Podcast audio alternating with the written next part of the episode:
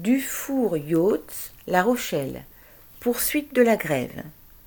L'entreprise Dufour Yachts, qui compte un peu plus de 500 salariés, dont plus de 120 intérimaires, fait partie d'un groupe appartenant au maire de La Rochelle, le millionnaire Fontaine, dont le résultat financier se monte à 13 millions d'euros en 2021.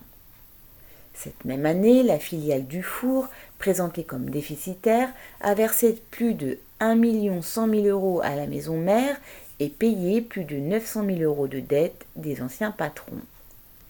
Les salariés du magasin ont craqué mardi 15 février et se sont mis en grève. Les conditions de travail s'étaient encore dégradées avec les travaux de modification du magasin. Des menaces d'accidents graves se sont multipliées jusqu'à dernièrement. Les demandes de réparation, d'embauche pour soulager la charge de travail et d'amélioration salariale sont restées sans écho côté patronal. C'est ce qui a décidé les magasiniers à cesser le travail. Ils demandaient la réparation des installations dangereuses, des embauches et 1,5 euros d'augmentation de l'heure. Mais les travailleurs des autres secteurs de l'usine subissent le même mépris patronal.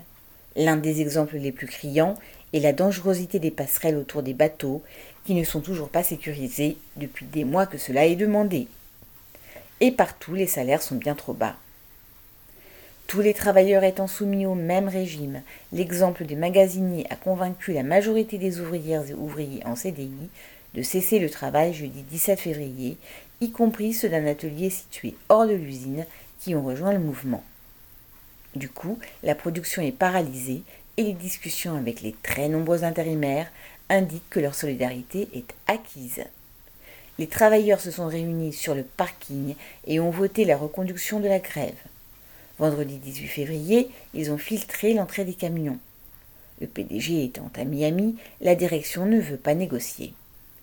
La poursuite du mouvement pour lundi 21 février a été votée et bien sûr le maintien des revendications des magasiniers, l'amélioration des conditions de travail demandées dans tous les secteurs et 5% d'augmentation de salaire. Ce dont tous les travailleurs sont bien convaincus, c'est que cette fois, c'est au patron de, ouvrez les guillemets, faire l'effort, fermez les guillemets, correspondant Hello.